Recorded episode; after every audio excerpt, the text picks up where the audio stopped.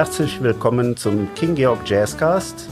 Am Mikrofon begrüßt Sie Oliver Mark und der heutige Gast ist ein Pianist, der in Köln lebt, der auch schon sehr oft im King Georg zu Gast war. Ich begrüße Jerry Lou. Hallo. Jerry Lou, du hast eine ganz besondere Beziehung zum King Georg und auch zu den Cologne Jazz Supporters, denn du hast jetzt mit einer Komposition den ersten Platz im äh, Cologne Jazz Supporters Kompositionswettbewerb gemacht und bist dann auch hier im August aufgetreten, um dieses Stück zu präsentieren.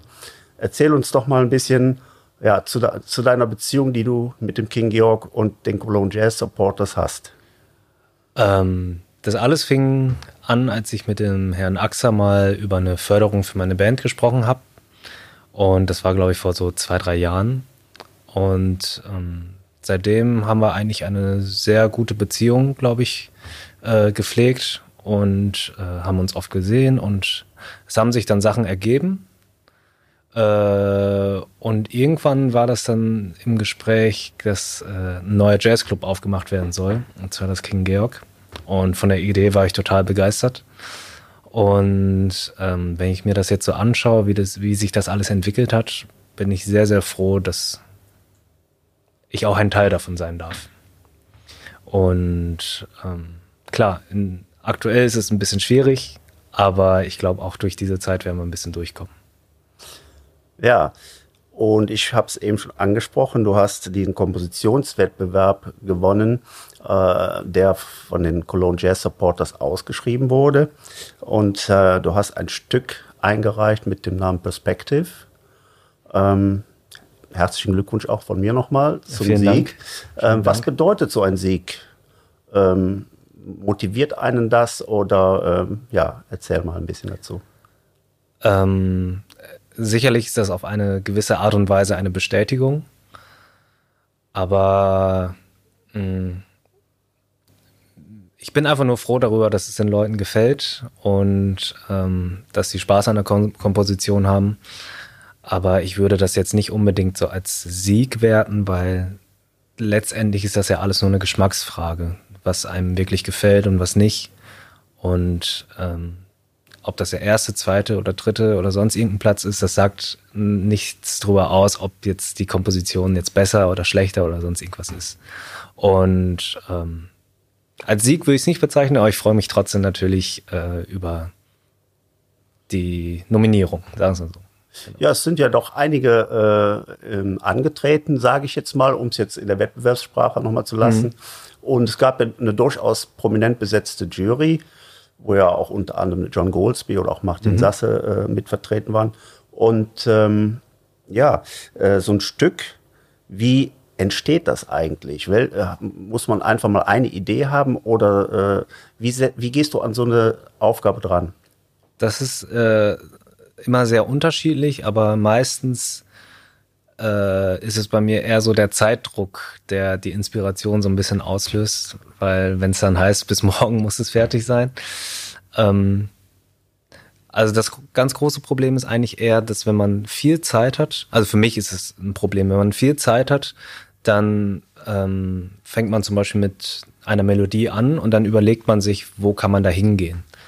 Und je mehr Zeit man hat, desto mehr Ideen fallen einem ein und, und umso schwieriger wird die Entscheidung dann. Und meistens ist das so, wenn nichts Bestimmtes bevorsteht und ich dann anfange, ein Stück zu schreiben, dann hört das eigentlich nach vier Takten auf, weil ich nicht weiß, wie ich es weiterschreiben soll. Ähm, und in diesem Fall war das so, dass ich dann eine Deadline hatte und dann mich einfach für einen Weg entscheiden musste und dann was geschrieben habe. Das heißt, dieser äh, sanfte Druck, der hat dann auch geholfen, äh, diese Komposition an, äh, zu Ende zu schreiben. Auf jeden Fall, auf jeden Fall. Und äh, ja, kannst du sagen, ähm, jetzt nicht nur am, anhand dieser Komposition, sondern auch anhand anderer Kompositionen, äh, wodurch du dich da inspirieren lässt, um überhaupt ein Stück zu schreiben? Ja, natürlich ähm, ist, äh, kommen die, werden die Ideen ja dadurch beeinflusst von, von der Musik, die ich höre und äh, die ich auch selber mache. Und ähm, ich würde sagen, das leitet sich natürlich alles so aus der eigenen Hörgewohnheit heraus. Wenn man eine bestimmte Phrase hat, hat man zum Beispiel im Kopf direkt so eine Idee, wie die Phrase in, äh, weitergehen kann, mit welcher Harmonie und sowas. Und das hängt dann immer ganz viel davon ab, was ich in dem Moment auch so höre. Mhm. Und äh, manchmal ertappe ich mich dann auch dabei, dass ich dann ein Stück dann irgendwie schreibe, was eigentlich ganz ähnlich klingt wie eins, was ich äh, total gerne mag. Und dann ist immer die Frage, schreibe ich es nochmal um oder schreibe ich dann lieber nochmal ein ganz anderes Stück. Aber das ist dann halt so, wie es ist. Deine Vorlieben, so hört man ja eigentlich aus deinem Spiel heraus, scheinen ja dann eher so dem ja, klassischen Jazz-Trio oder dem Mainstream äh, angelegt zu sein. Ist das richtig, was ich da raushöre? Auf jeden Fall. Also, viel, also ich höre äh, sehr gerne traditionellen Jazz, so Oscar Peterson, Wynton Kelly und so weiter und so fort. Aber auch ähm, die Interpretation der Musik von jüngeren Spielern aus der heutigen Zeit gefällt mir auch sehr. Wie zum Beispiel Jared Clayton, Christian Sands mhm. und viele andere. Ja, es kommen ja immer wieder äh, junge, tolle Talente nach. Du bist ja eins davon, wenn man jetzt hier mal den Kölner Raum äh, nimmt. Ähm, wie ist eigentlich, äh, um jetzt mal äh, überhaupt deinen Werdegang äh, mal ein bisschen zu durchleuchten, so deine ähm, ja, dein Werdegang. Du bist ja in Deutschland geboren, wenn ich das äh, richtig nachgelesen habe, aber bist dann auch in jungen Jahren in China gewesen. Genau. Erklär mal, wie, wie überhaupt dein Werdegang so war. Also äh, ich bin in Deutschland geboren, habe hier zwei Jahre gelebt. Dann habe ich nochmal fünf Jahre in Shanghai gelebt. Und dann bin ich im Alter von sieben Jahren dann wieder zurück nach Deutschland gekommen, in die Nähe von Münster.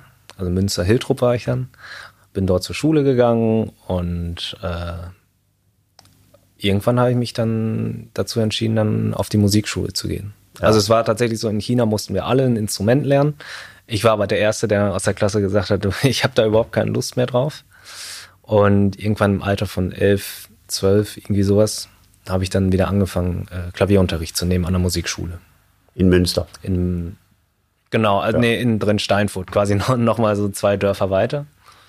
Ähm, dann ging es nach Dortmund auf die Glenn Buschmann Jazz Akademie, wo ich auch viele meiner heutigen Kollegen äh, kennengelernt habe. Ähm, genau, da haben wir in der GBJA Big Band gespielt und montags sind wir da immer auf die Session gegangen im Domizil. Und dann ging das so langsam so los mit, ja, wo bewirbst du dich denn? An welcher Hochschule möchtest du denn gerne? Und dann war die Frage, ob es halt nach Köln geht. Und für mich war das immer so, Köln, das ist unschaffbar. Wenn das jemand schafft, der ist dann super krass und so. Und ja, und dann ging es irgendwie und dann, dann habe ich äh, meinen Bachelor in Köln angefangen. Und äh, jetzt mache ich gerade meinen Master fertig in Köln und ja, das ist so ungefähr mein musikalischer Werdegang. Haben, hattest du äh, Eltern oder andere Verwandte, die dich da äh, in die Richtung ange gestoßen haben? Oder hattest hm. du überhaupt ein musikalisches Elternhaus?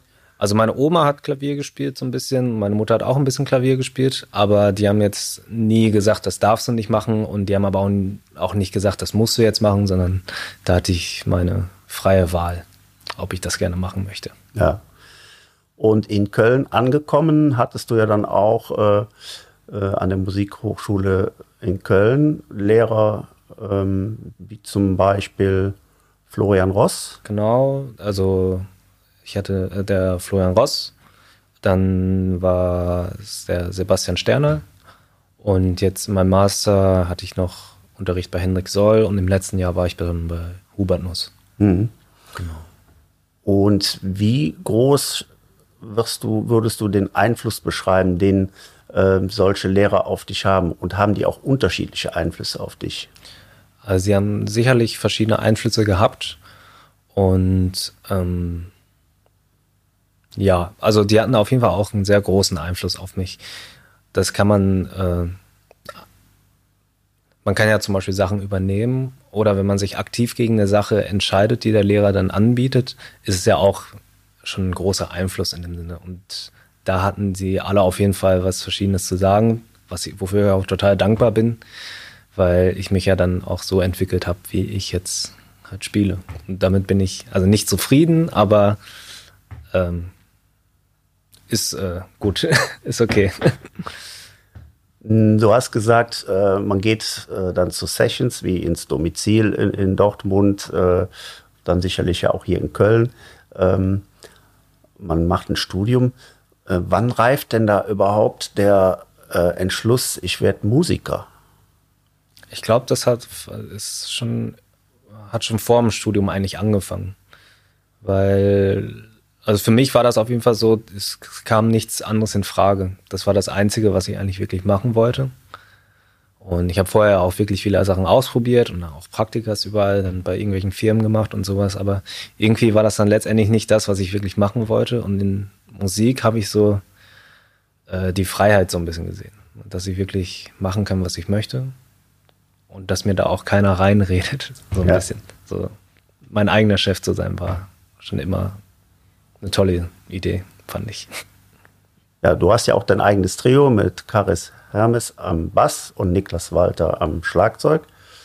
Da bist du ja dann auch, ähm, ihr seid zwar wahrscheinlich gleichberechtigt, aber irgendwo einer übernimmt ja da auch die Leitung. Das bist du dann. Äh, ja, genau. Also ich hätte es tatsächlich gerne, dass eigentlich, also es ist natürlich immer schwierig, wenn alle alles machen sollen. Äh, das funktioniert meistens nicht. Aber äh, auf der Bühne sind wir auf jeden Fall immer alle gleichberechtigt. Mhm. Da ist keiner irgendwie der Chef in dem Sinne, sondern also entweder alle oder keiner. Ja. Aber dann lieber alle. Und ihr entwickelt die Musik jetzt auch weiter, nehme ich an. Wenn man dann häufig zusammen miteinander spielt, gibt es ja da wahrscheinlich auch Möglichkeiten, äh, die man entwickelt. Ja, das ist dann meistens so, man bringt eine Komposition mit und dann ähm, ist es so, und dann spielt man die und dann macht man natürlich so seine Erfahrungen auf der Bühne, was funktioniert gut, was funktioniert nicht so gut. Oder es entwickeln sich Ideen, die man immer und immer wieder spielt, die man dann manchmal dann auch fest dann in so eine Komposition zum Beispiel mit einbindet. Mhm. Also das heißt, eine Komposition ist letztendlich noch nicht fix. Da gibt es noch viel Spielraum für. Wie ist denn äh, ohnehin der, unter, der kreative Unterschied äh, beim Musizieren oder beim Komponieren? Das sind ja zwei Paar Schuhe. Ähm, wie würdest du das beschreiben? An sich ist es der gleiche Schuh. Ja? Ja, schon. Also ähm, Komponieren ist ja auch so eine Art von Ins äh, Improvisieren, nur dass man da noch ein bisschen mehr Zeit hat, quasi darüber nachzudenken. Und das äh, Improvisieren auf der Bühne ist halt, das muss dann wirklich dann in dem Moment dann rauskommen. Aber letztendlich, der Prozess ist der gleiche. Nur der Zeitfaktor ist so ein bisschen anders. Hast du auch Lampenfieber? Ja, tatsächlich. Also ich habe, äh, also vor allem jetzt in der Corona-Zeit äh, ist das so, wenn man dann irgendwie nach zwei, drei, vier Monaten dann mal ein Konzert hat na, und dann steht man auf der Bühne und man ist das gar nicht mehr gewohnt und dann denkt man, ach, wie geht das alles nochmal und so und dann da war ich schon so ein bisschen zum Beispiel nervös und ähm, davor sicherlich auch Lampenfieber, aber auf eine andere Art und Weise. Nicht so wie früher, wo man noch gar keine Erfahrung hatte und dann wirklich total Angst hatte irgendwie und am Zittern war. Das vielleicht nicht mehr, aber man ist immer noch so ein bisschen nervös. Manchmal auch freudig nervös. Genau. Erinnerst du dich denn an deinen allerersten Auftritt? Nicht so richtig, aber so an die allerersten Auftritte. Also so in der Art, da war ich immer sehr nervös. Wann war das ungefähr? Ich glaube, das war damals in der Musikschule, so nach, nach einem Jahr oder zwei. Dann hieß es, du musst jetzt mal vorspielen. Und dann dachte ich, nee, möchte, möchte ich eigentlich nicht. Und dann hat man sich dann irgendwann dann auf der Bühne wiedergefunden von den ganzen anderen Schülern und den Eltern und dann, ja, Augen zu und durch. Sehr schön. War denn äh, für dich, um auch das nochmal zu klären, von Anfang an klar, dass es das Klavier sein wird? Oder hattest du auch andere Instrumente im, im Visier, wo du dir hättest vorstellen können, das mache ich. Oder hast du es vielleicht sogar ausprobiert?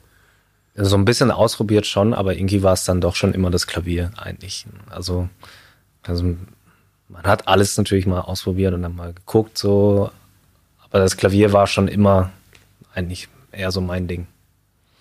Gibt es den Moment, äh, dass du irgendwo in eine Plattensammlung, CD-Sammlung oder im Radio oder wo auch immer etwas gehört hast und hast gesagt, wow, das ist aber jetzt was, da will ich hin.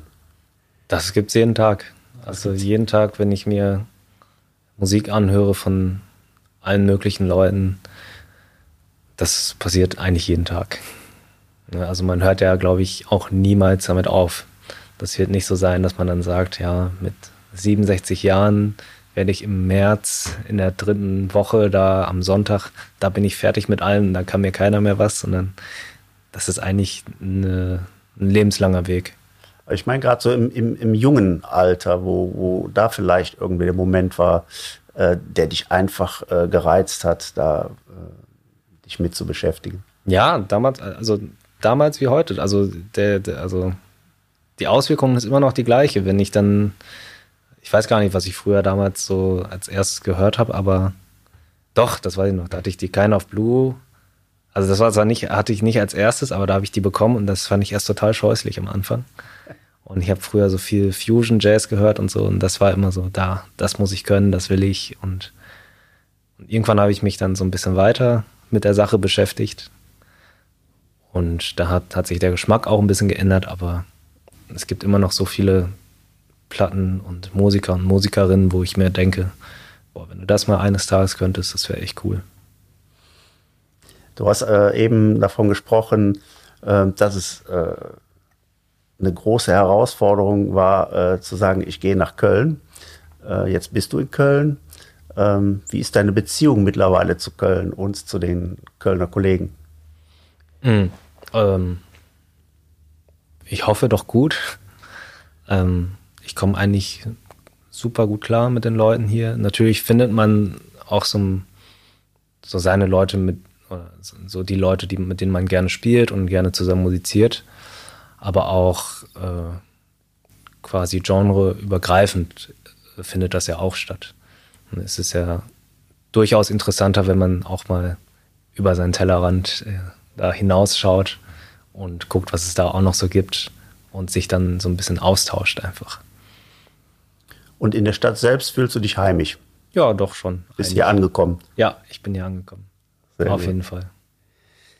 Ähm, es gibt ja immer wieder, spielst ja nicht nur im Trio, äh, sondern hast ja auch noch viele andere Projekte, in denen du mitwirkst. Mhm. Äh, kannst du über diese Projekte auch was erzählen? Hm, was soll ich denn darüber erzählen? Ja, zum Beispiel in welchen du überhaupt da mitwirkst. Ähm, so aktuell.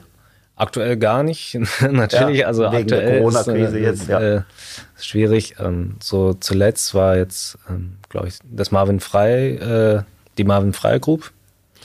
Ähm, das ist äh, eine Quintettbesetzung mit Marvin Frei, Jonathan Böbel, Andreas Pientka und Alex Parzhuber.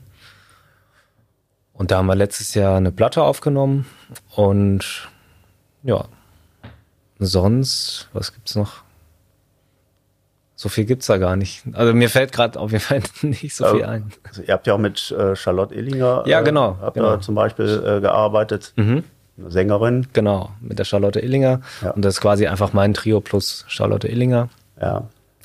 Und sonst, ja. Gibt genau. es denn ähm, auch vielleicht jetzt ich, ich, weiß, es ist im Moment mit Sicherheit schwierig, gerade weil es Corona ist. Mhm.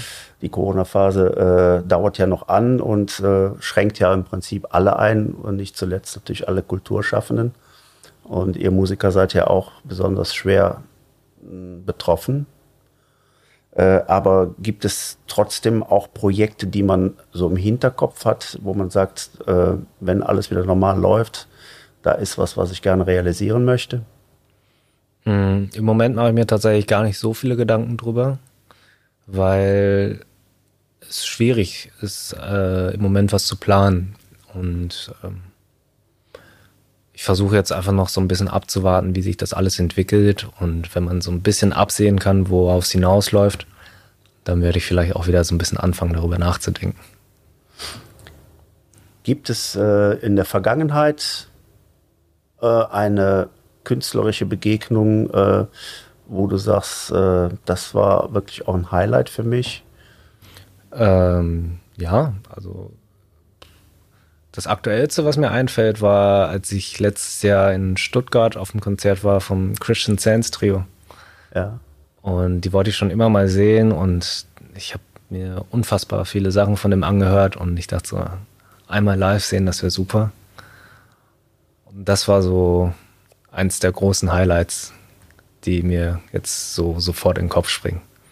Habt ihr die Gelegenheit auch zusammen zu spielen oder? Nee, nee, nee, nee. nee. Also nur das Konzert angeguckt und dann kurz die Hand gegeben. Ging ja letztes Jahr noch. Da ging das noch, ja, ja.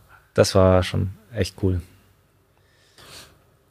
Ähm, wir haben von deinem Trio gesprochen, äh, davon, dass du äh, ja schon sehr im Mainstream im Moment verwurzelt bist. Du hast aber auch davon gesprochen, dass du eben in deiner Jugend auch viel äh, im, im Fusion-Bereich, zumindest hast viel gehört, mhm. nebenan auch viel gespielt. Ähm, ist, ist es möglich, dass du dich musikalisch auch wieder in eine ganz andere Richtung bewegst als im Moment? Das ist äh, natürlich immer möglich. Ne? Also ich möchte mich da gar nicht festlegen. Ähm, ich will jetzt nicht sagen, dass ich die nächsten 60 Jahre nur diese Art von Musik machen möchte. Aber im Moment ist es das, wo ich meinen Schwerpunkt lege. Und der kann sich natürlich immer ändern. Es kann sein, dass ich morgen irgendwie was höre und mir denke, boah, das will ich jetzt noch machen oder ich will nur noch das machen oder nur das. Also ich bin da überhaupt nicht festgelegt. Mhm. Ähm, hast du eigentlich auch äh, Erfahrungen im Ausland sammeln können? Ich meine jetzt nicht deine Kindheit in China oder Shanghai, sondern äh, spielerisch. Ja, wir waren mit dem Jugendjazzorchester damals viel ähm, unterwegs und haben da so Tourneen äh, in der ganzen Welt gemacht und äh, mit so ein paar anderen Projekten. Also man kommt schon so ein bisschen um die Welt und sieht ein bisschen was und das ist eigentlich auch sehr schön an dem Job, den man hat. Hast du eine Reise, wo du besonders viel mitnehmen konntest für dich?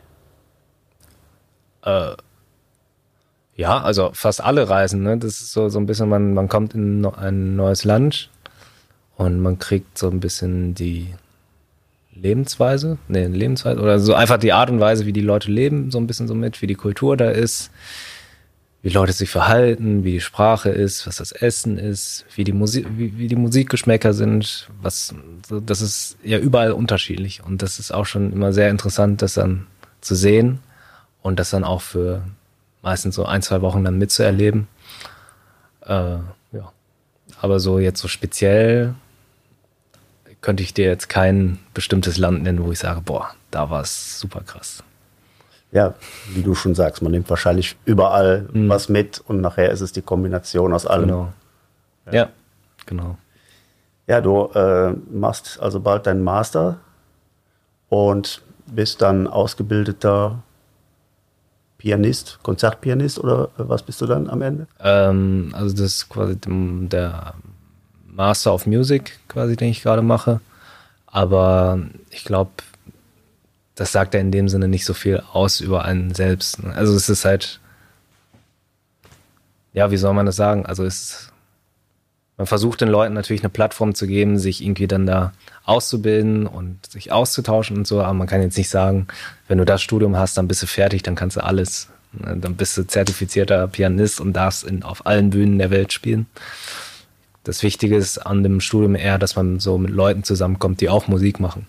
Das war damals zum Beispiel in der Kindheit ja auch ein bisschen schwieriger, dann sich die Leute dann aus dem 15.000 Leute Dorf dann irgendwie so zusammenzusuchen, das geht dann schlecht. Aber wenn man dann in so eine größere Stadt dann kommt, wie zum Beispiel Köln, wo viele Musiker dann auch sind, ähm, ist es auf jeden Fall eine große Bereicherung für einen selbst. Und deswegen ist das Studium dafür, glaube ich, sehr gut geeignet. Das heißt, man baut sich da sein Netzwerk auf, was dann vielleicht Fundament für die ganze Karriere sein wird unter Umständen. Ja, unter Umständen. Ne? Genau. Also muss man halt gucken. ja, ja. Gibt es denn auch einen Plan B, falls das jetzt mit der Musik nicht mehr hinhaut? Nee. Das heißt. Bis jetzt noch nicht. Ja. Ich, man will, man will ja eigentlich auch nicht so richtig drüber nachdenken. Was, es wäre sicherlich vernünftig, darüber nachzudenken. Und äh, aber im Moment gibt es noch keinen Plan B. Ja, wir wollen ja auch alle hoffen, dass wir äh, bald wieder unter ganz normalen Voraussetzungen sowohl du und deine Kollegen, Kolleginnen spielen können und wir mhm. eben auf der anderen Seite der Bühne eben auch wieder zuhören können. Ja, das hoffe ich natürlich auch für uns alle. Aber man muss jetzt einfach sehen, was passiert und ja, mal gucken. Wie stehst du äh, dem Thema Streaming äh, gegenüber? Mm, also nicht gut oder schlecht. Also es ist auf jeden Fall sehr schön, dass man dann auch wieder spielen kann. Und äh, ja, dass das quasi, dass man so ein bisschen Unterstützung hat in dem Sinne. Aber ähm, es ist natürlich auch sehr schwierig, quasi, äh, wir machen ja quasi Musik für die Leute. Und wenn die Leute in dem Moment nicht da sind, äh, ist es, hat man manchmal so ein bisschen komisches Gefühl. Es kommt ja auch kein Feedback irgendwie nach einem Stück und so. Und dann denkt man immer, ja, okay, was jetzt? Okay, dann spielen wir einfach das nächste Stück so ein bisschen.